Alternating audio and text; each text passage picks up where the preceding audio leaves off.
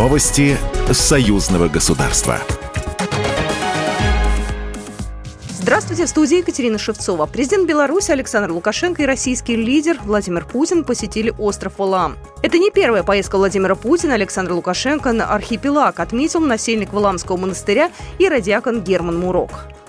Последний раз они были здесь в 2019 году, и вот сейчас, спустя несколько лет, посещают опять как некоторые заметили, коллеги в СМИ, обычно это происходит накануне каких-то важных решений, но мы не склонны э, мистифицировать, просто рады то, что они посещают нашу обитель.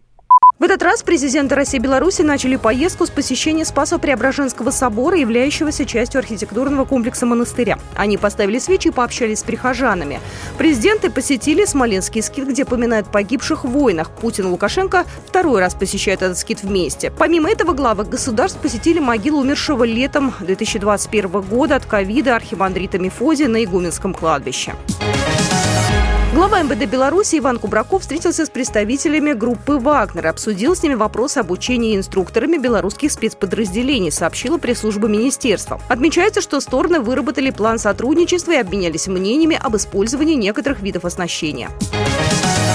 Белорусский союз журналистов выразил соболезнования родным, близким и коллегам военного корреспондента Ростислава Журавлева. Журналист погиб в результате удара ВСУ кассетными боеприпасами. В Союзе отметили, что для любого человека очевидна злонамеренная агрессия киевского режима против журналистов, свободы слова и плюрализма мнений.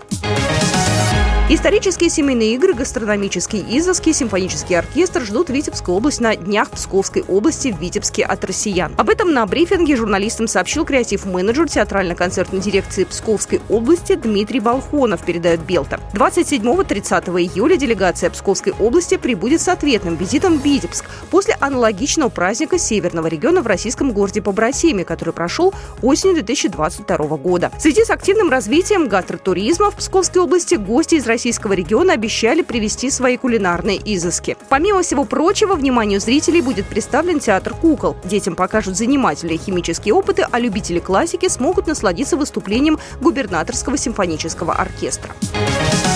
Лучшие пловцы Беларуси принимают участие в финальном этапе Кубка России, который стартует в Казани, сообщает Белта. Всего за награды соревнований в Казанском дворце водных видов спорта будут сражаться более 500 пловцов из Беларуси и России. Первые награды будут разыграны сегодня вечером. Наблюдать за состязаниями можно в прямом эфире телеканала «Беларусь-5». Финиш турнира состоится 30 июля. Программа произведена по заказу телерадиовещательной организации Союзного государства. Новости Союзного государства.